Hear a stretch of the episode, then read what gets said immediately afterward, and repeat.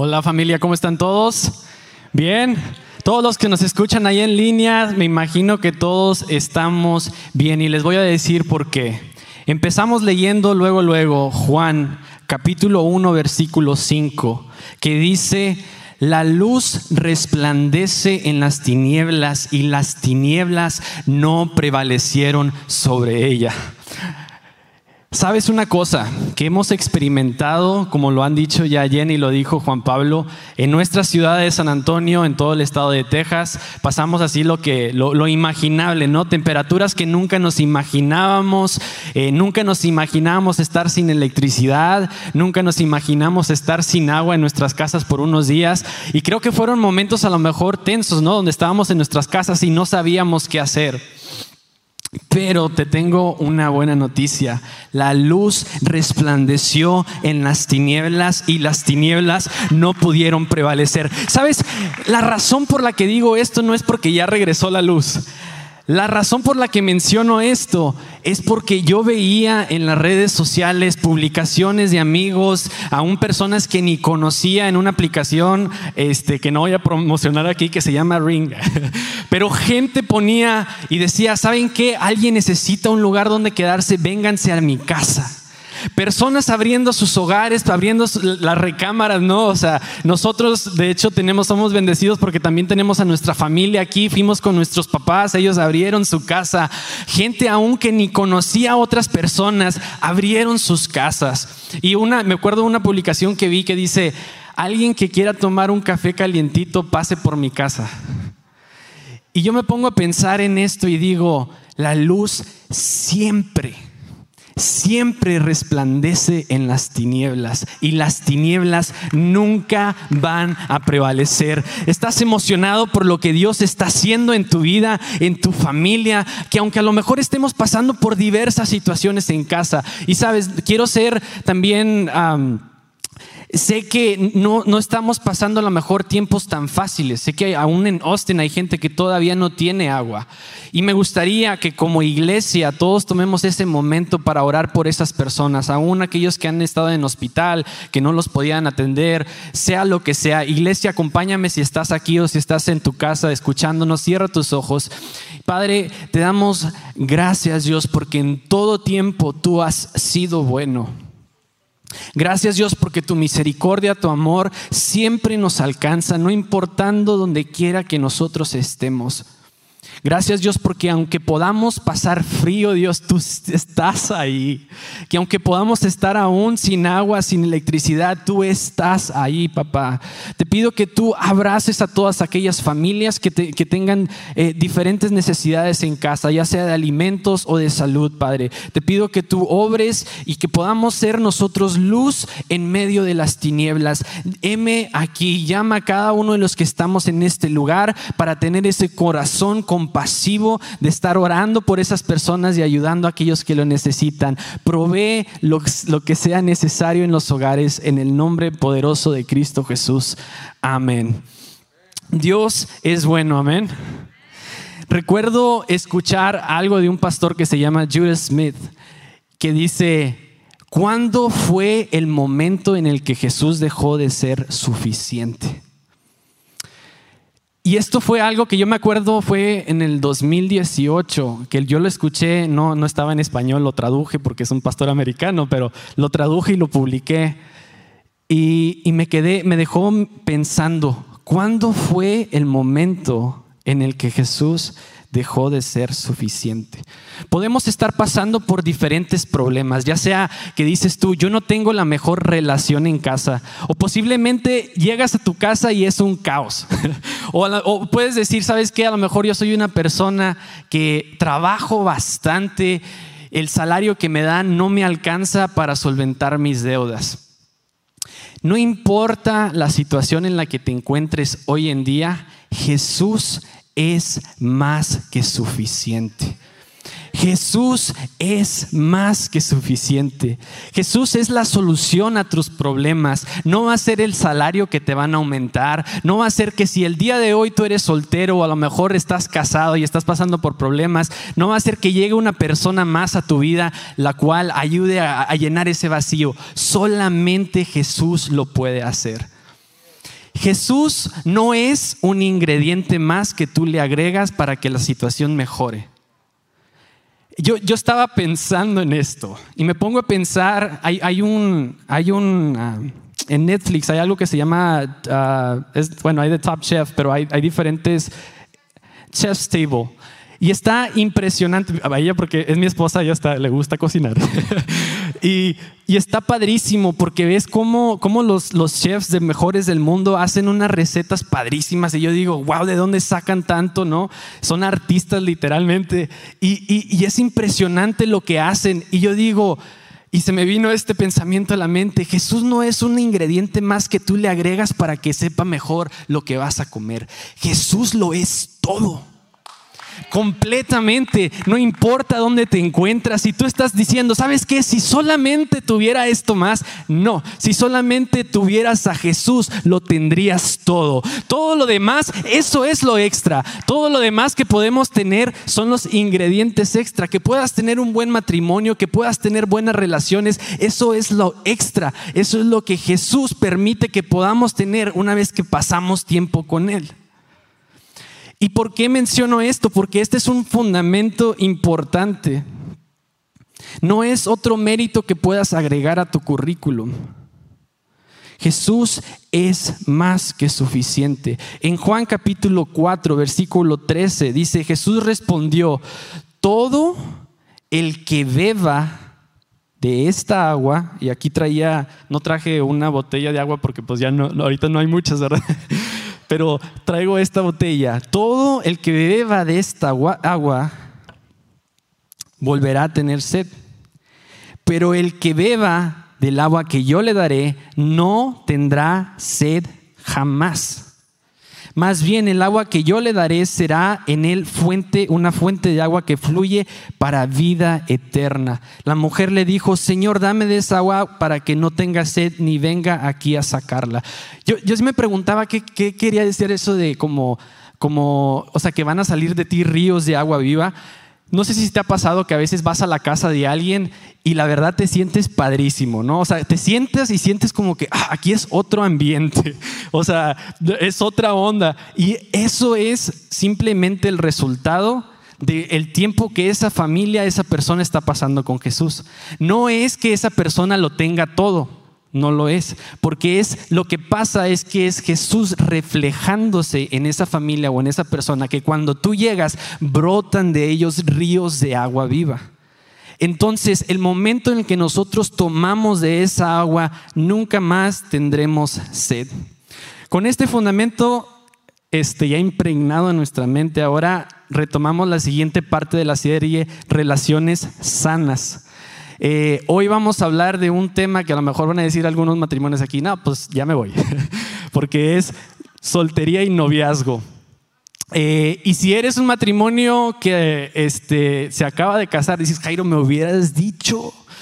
Pero, sabes, eh, no importa en qué punto te encuentres en tu matrimonio, ya sea que te acabas de casar la semana pasada o estés, o sea, ya tengas años, creo que varios de los principios que hablamos hoy son principios que podemos aplicar en nuestro matrimonio, en nuestra vida. Y también no hay nadie aquí que no conozca a alguien que esté soltero. Entonces, prestemos atención más a lo que Dios va a hablar a nuestros días en este día. Primer punto es que las apariencias engañan. Las redes sociales nos invaden. O sea, vemos posts en Facebook, Instagram, Twitter, este, los que todavía estaban en ese tiempo, High Five, Metroflogs, y todavía lo tienen.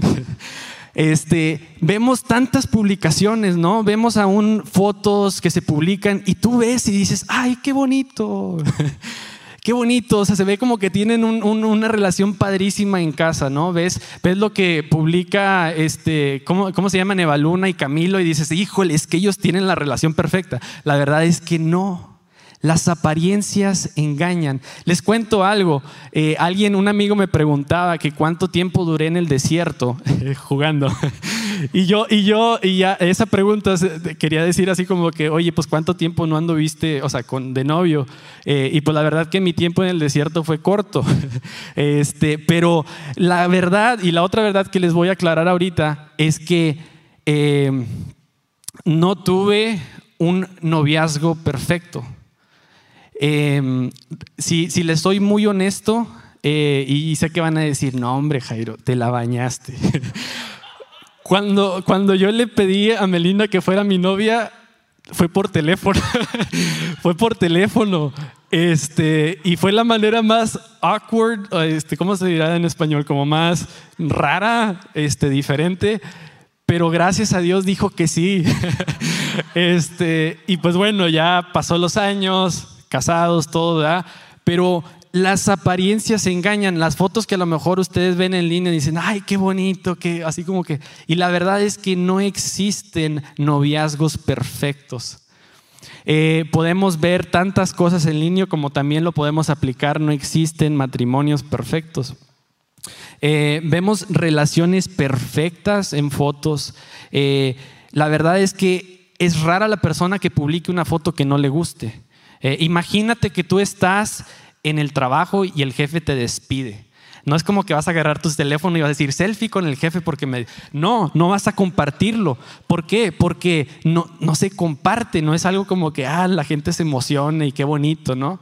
O, yo les cuento algo que me pasó a mí, que, que, vi una foto en, Facebook este, donde estaba yo, fuimos a una boda y les, y les voy a ser muy honesto, que también yo sudo bastante. Entonces, si me ven sudar ahorita, este, es normal, no me va a pasar algo. Pero sudo demasiado y me acuerdo que fuimos a una boda de unos amigos y en esta foto yo estaba abrazando a Melina y había un charco aquí en la, en la parte de la camisa y yo dije, no, esta foto la tengo que quitar, ¿no?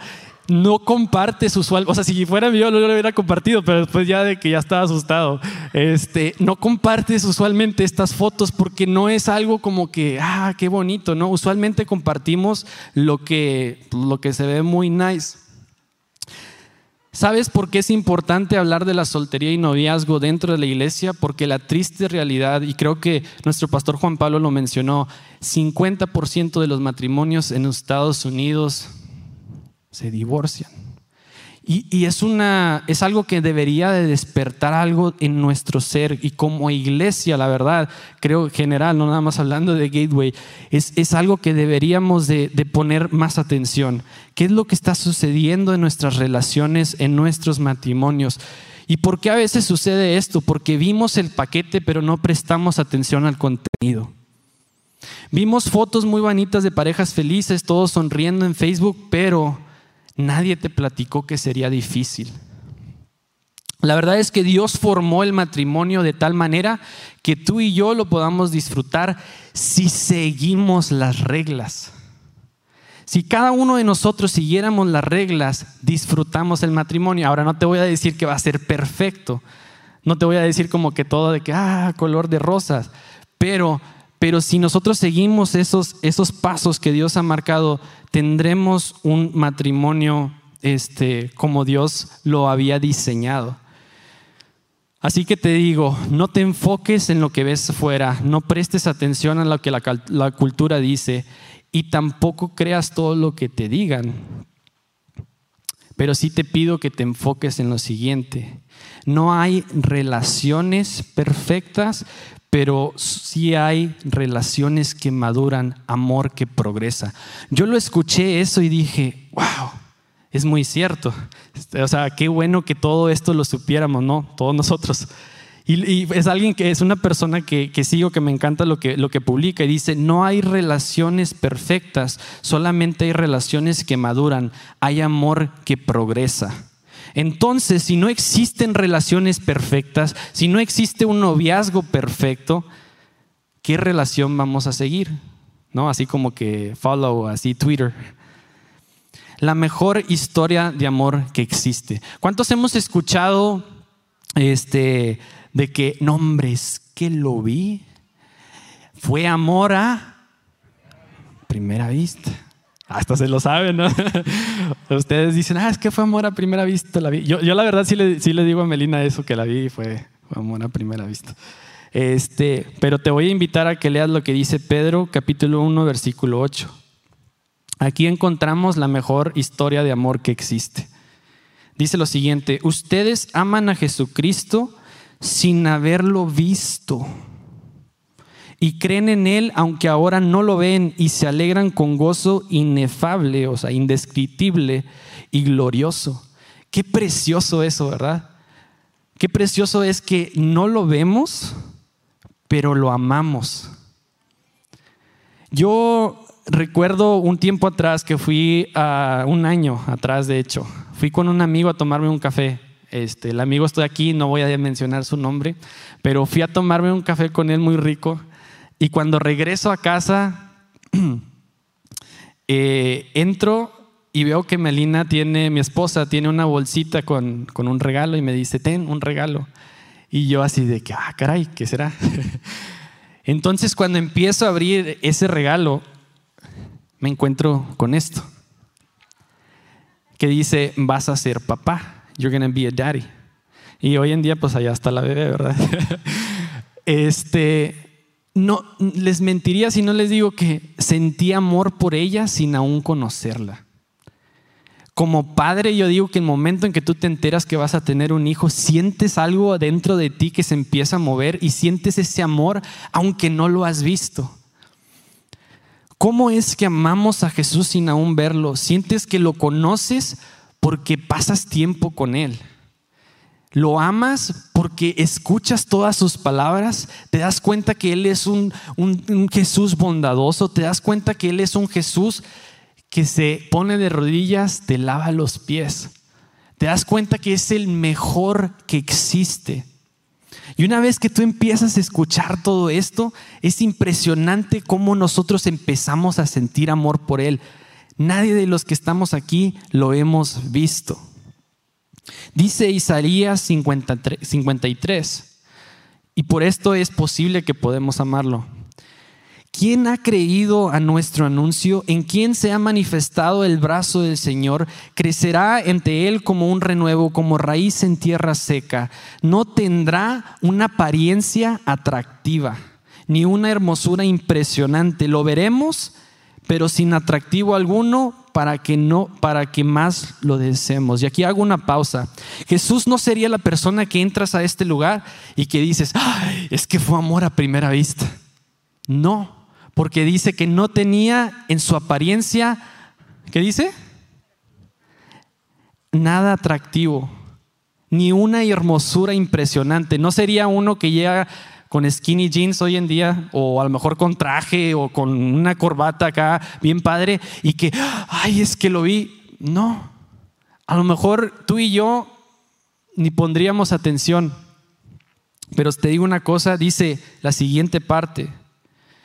Y esto es por eso que nos atrae su amor. Será despreciado y desechado por la humanidad entera. Será el hombre más sufrido, el más experimentado en el sufrimiento y nosotros no le daremos cara. Será menospreciado y no le apreciaremos.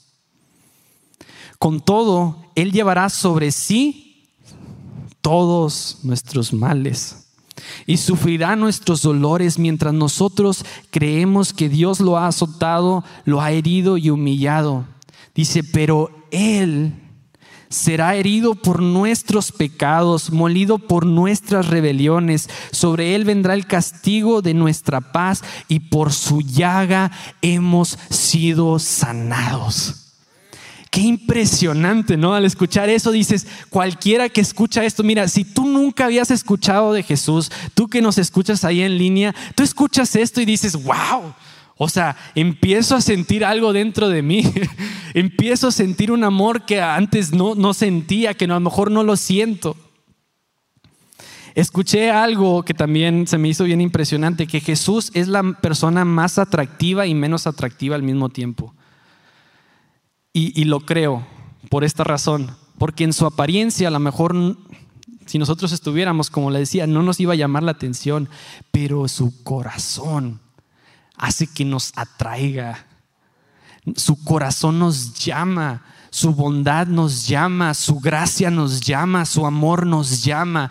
Qué ¿qué mayor ejemplo de amor es ese? ¿Qué mayor historia de amor? No hay ningún corrido ni hay ninguna canción de que se pueda cantar de Pedro Infante o de quien sea que nos demuestre lo que realmente es el amor más que esto que dice Pedro capítulo 1 versículo 8 y lo que encontramos en Isaías 53.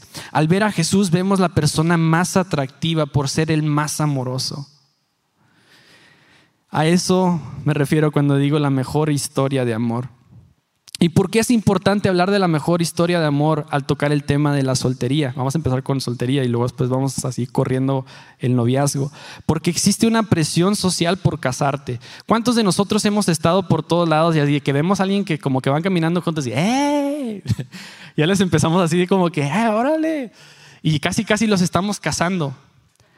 Pero te quiero decir una cosa, el tiempo ese de soltería es sumamente importante y a veces lo tratamos de brincar. Queremos apresurar ese momento cuando es el momento en el que nosotros podemos encontrar y tener una relación con Dios como nunca antes. ¿Qué, qué mejor tiempo para dedicarle a Dios, para estar orando, para estar en comunión con Él? Dice en Mateo capítulo 22, versículo 36. Maestro, ¿cuál es el gran mandamiento en la ley? Jesús respondió, amarás al Señor, tu Dios, con todo tu corazón, con toda tu alma, con toda tu mente. Este es el primer mandamiento y más importante. Y el segundo es semejante al primero, amarás a tu prójimo como a ti mismo. Si no aprendemos a amar nuestra relación vertical, será casi imposible que amemos nuestras relaciones horizontales. El primer principio es que nosotros tenemos que amar a Dios con todo nuestro corazón. Imagínate una persona que es soltera, eh, si tú eres soltero, y aún no has podido tener esa comunión con Dios.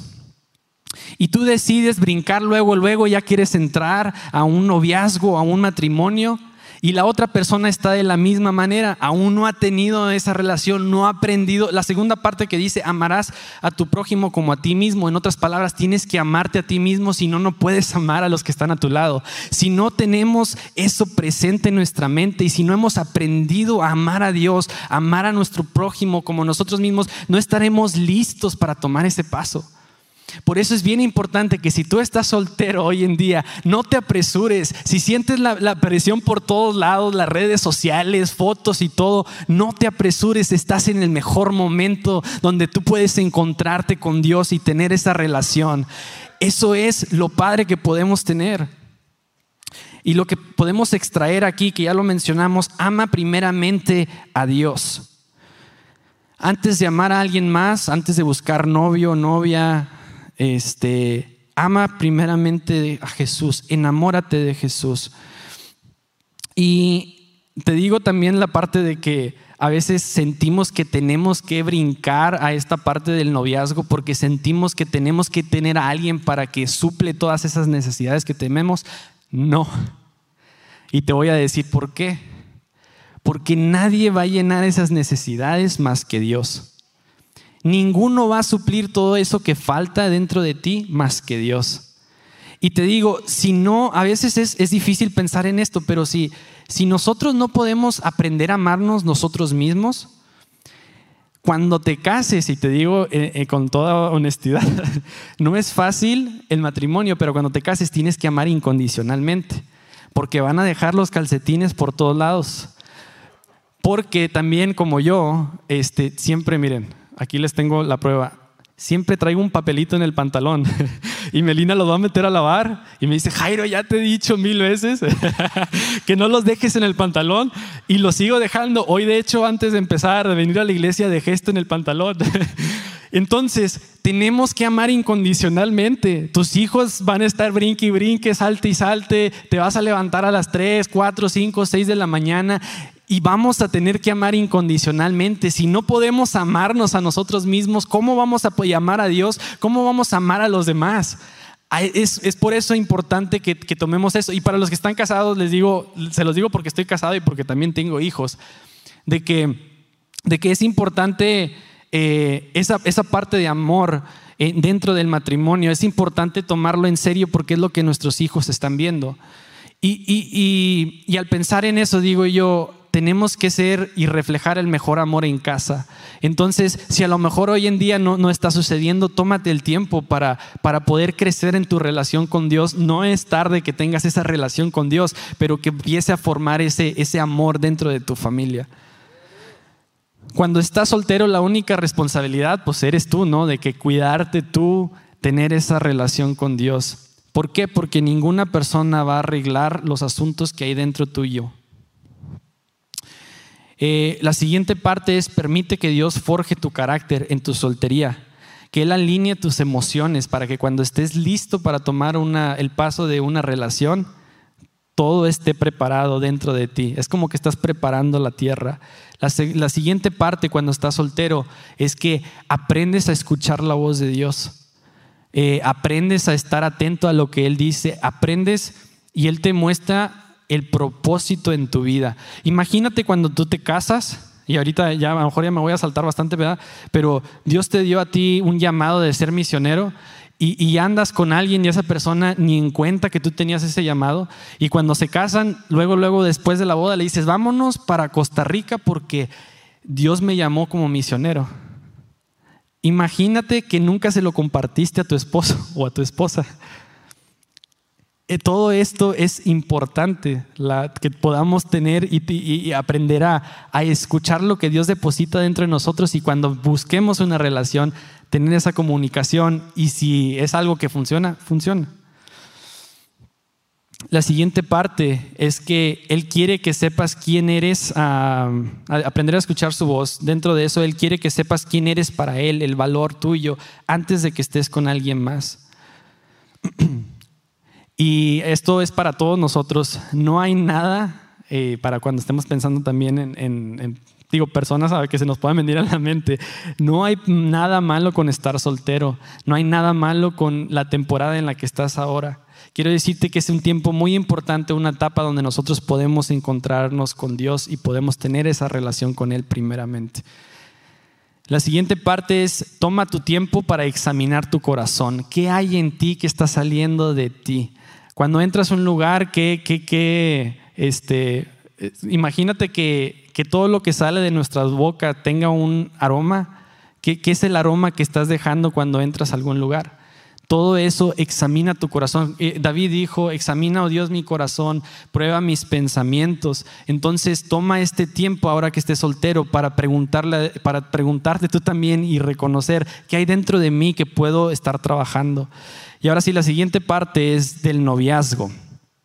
Encontré la siguiente definición y se las leo. Dice, noviazgo es el tiempo cuando sales con alguien exclusivamente, eh, frecuentemente y con el propósito de determinar si esa es la persona con la que quieres pasar el resto de tu vida. Noviazgo comienza con la decisión de salir con una persona solamente y termina con un compromiso formal para casarse o con la desilusión de la relación. Si Dios instituyó el matrimonio, si Dios creó el matrimonio, entonces creo que el proceso también es parte de algo de que Dios quiere estar formando en cada uno de nosotros. Noviazgo no es malo si Dios está en el centro. Eh, la verdad es que si tú te pones a buscar en la Biblia no vas a encontrar la palabra noviazgo, así que para los que se van a poner a buscar no la vas a encontrar. Pero sí vas a encontrar algo interesante que te va a hablar del carácter de una persona y qué es lo que buscas en una persona. Y eso es lo que quiero eh, retomar. ¿Cómo encuentro a esa persona ideal? No todo lo que brilla es oro. Tenemos que ver más allá de la superficie. Tenemos que ver más allá de lo que se ve en la foto. Tenemos que ver qué es lo que hay dentro. Y la única manera que vamos a poder ver qué es lo que hay dentro es a través del Espíritu Santo. Si te preguntas, híjole, es que, no, es que lo veo y es guau, es guau, qué padre, ¿no? Pero pregúntale al Espíritu Santo que te muestre qué hay dentro de esa persona. Y es bien importante pensar en esto. Si la relación de Jesús está basada en carácter, ¿por qué no basamos nuestro futuro matrimonio en una atracción de carácter? Me acuerdo cuando yo conocí a Melina, este, yo tenía rayitos, no sé cómo, si ustedes, ¿sí? Como el pelo pintado.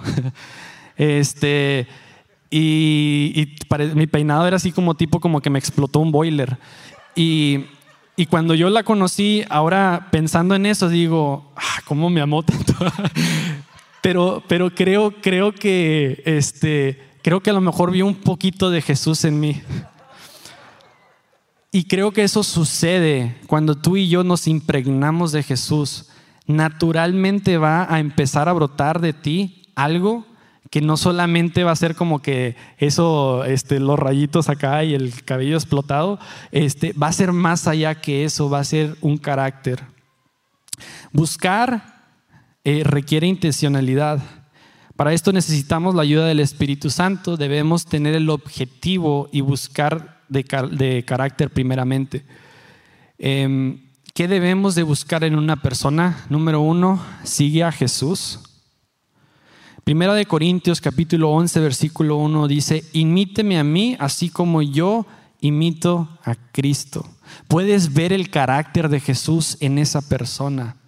Puedes ver la amabilidad, puedes ver el amor, puedes ver la compasión, puedes ver eso dentro de esa persona. Pedro dijo, y hemos creído y conocido que tú eres el Cristo, el Hijo del Dios viviente. Y eso fue por qué? porque no era un impostor, no era alguien como que nada más llegaba y se parecía, se veía muy bonito. No, realmente era el Hijo de Dios. Entonces te digo, esa persona sigue a Jesús. La segunda parte es respeto. Juan capítulo 6, versículo 68 dice, le respondió Simón Pedro, Señor, ¿a quién, ¿a quién iremos si solo tú tienes palabra de vida eterna? La persona con la que estás a lo mejor ya saliendo o piensas salir, cuando tienes la comunicación, las pláticas, ¿habla esperanza o te está haciendo sentir menos? Yo pensando en esto digo, wow, Dios, deposita en mí palabras correctas para aún los que estamos casados, para yo demostrarle a mi esposa que la amo y que ella es lo mejor. Lo, importante es que nosotros nos estemos levantando. Imagínate, ¿a quién le ha pasado que, que, a lo mejor me voy a meter en un terreno? Imagínate que te caes, ¿no? Este, y esto, y esto no, no lo digo este, porque me haya pasado, ¿verdad? Pero imagínate que te caes. Y un amigo te ve y te dice, es que te dije que no hicieras eso, y es que bla, bla, bla, y es que... Y me pongo a pensar en eso y digo, wow, ¿qué tal si esa persona me, levanta? ¿Qué tal si esa persona me enseña cómo debo de caminar? ¿Qué tal si esa persona en lugar de nada más como que, ay, decirte algo, me, está ayudando a crecer como persona. Eso es lo que buscamos en un noviazgo. Si tú estás buscando una persona, busca una persona que hable palabra de vida, que te levante, que, que cuando tú le compartas tus sueños, que se emocione contigo, así como tú estás emocionado de esos sueños y propósitos que Dios plantó en ti. La segunda, la, tercera parte es buena reputación. Filipenses capítulo 1, versículo 27 dice, solamente que os comportéis como es digno del Evangelio de Cristo. Segunda de Corintios 5:20, y esto no está en las pantallas, dice que somos embajadores de Cristo. En nuestras conversaciones, en lo que decimos, en lo que sale de nosotros, la gente puede ver que somos hijos de Dios. Chécate mucho eso buena reputación. Pregúntale a, tus papás, pregúntale a tus pastores, a tus líderes, qué es lo que ven de esa persona. La siguiente parte es, ¿es obediente a la autoridad? Hebreos capítulo 13, versículo 17 dice, obedeced a vuestros padres y sujetaos a ellos porque ellos velan por vuestras almas como quienes han de dar cuenta para que lo hagan con alegría y no quejándose porque esto no es provechoso. Es obediente a las autoridades. Sabes, eh, encontré también algo que me, se los comparto, que me llama mucho la atención, que dice, pues si ahora una persona de soltero no respeta la autoridad, de casado no va a respetar a Jesús, por ende no va a tener a nadie que le, a, nadie que le lleve a respetarte, a tratarte bien, porque no va a tener autoridad sobre su vida.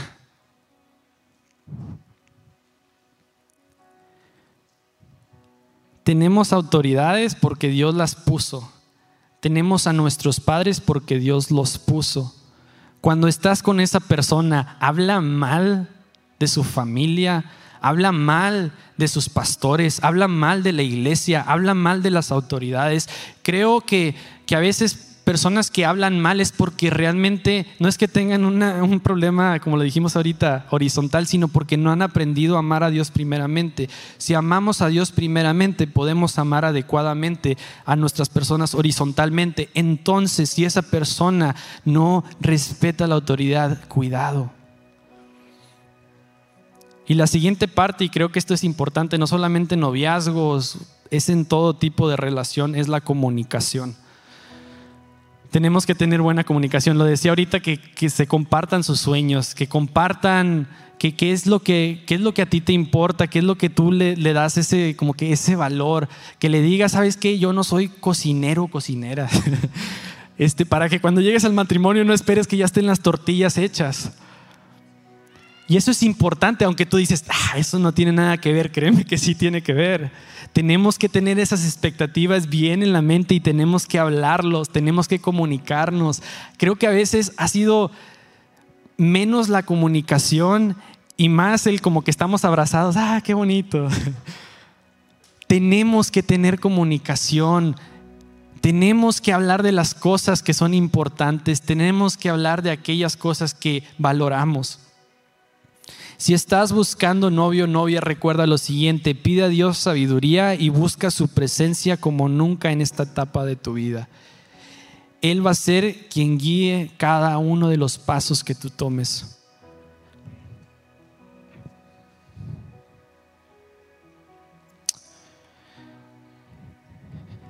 Te voy a pedir ahí donde estás, si puedes cerrar tus ojos.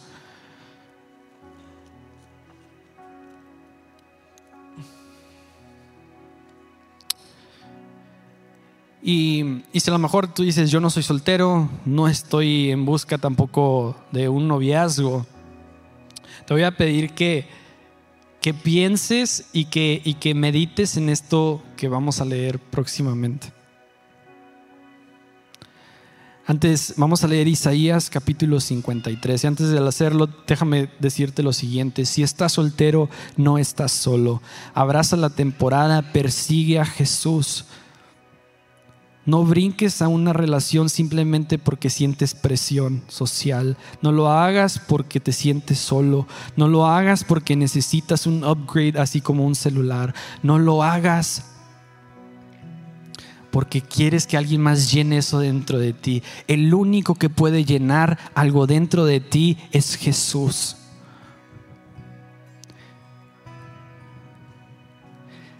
La siguiente parte antes de leer Isaías 53, si estás en busca de un novio o novia, pide a Dios sabiduría y busca su presencia como nunca antes. ¿Quién ha creído a nuestro anuncio? ¿En quién se ha manifestado el brazo del Señor? Creerá, crecerá ante Él como un renuevo, como raíz en tierra seca no tendrá una apariencia atractiva ni una hermosura impresionante. Lo veremos, pero sin atractivo alguno, para que más lo deseemos. Será despreciado y desechado por la humanidad entera. Será el hombre más sufrido, el más experimentado en el sufrimiento. Y nosotros no le daremos la cara. Será menospreciado y no lo apreciaremos. Con todo, él llevará sobre sí nuestros males y sufrirá nuestros dolores. Mientras nosotros creemos que Dios lo ha azotado y lo ha herido y humillado, pero Él será herido por nuestros pecados, molido por nuestras rebeliones, sobre Él vendrá el castigo de nuestra paz y por sus llagas seremos sanados. Jesús en este día si hay alguien dentro de una relación, aún dentro de matrimonio, si hay alguien que esté a lo mejor que sea soltero y se siente solo, o si hay alguien que esté dentro de un noviazgo y se siente solo, si hay alguien que esté casado se sienta solo, Jesús, tú eres nuestro primer amor. Y en este momento yo te pido que tú empieces a inundar los corazones de tu amor, que tú empieces a mostrar esa gracia, ese amor, esa abundancia de misericordia sobre cada una de nuestras vidas y podamos sentir ese amor que nos abraza todos los días. Jesús, tú eres lo máximo, tú eres por el cual nosotros vivimos, respiramos, te amamos Jesús, solamente a ti te amamos. Iglesia, ahí donde estás, ponte de pie y te quiero pedir que de ti empiece a salir algo nuevo, que tú empieces a hablar y decir, Jesús, te amamos, Jesús, te amamos, Jesús, te amamos.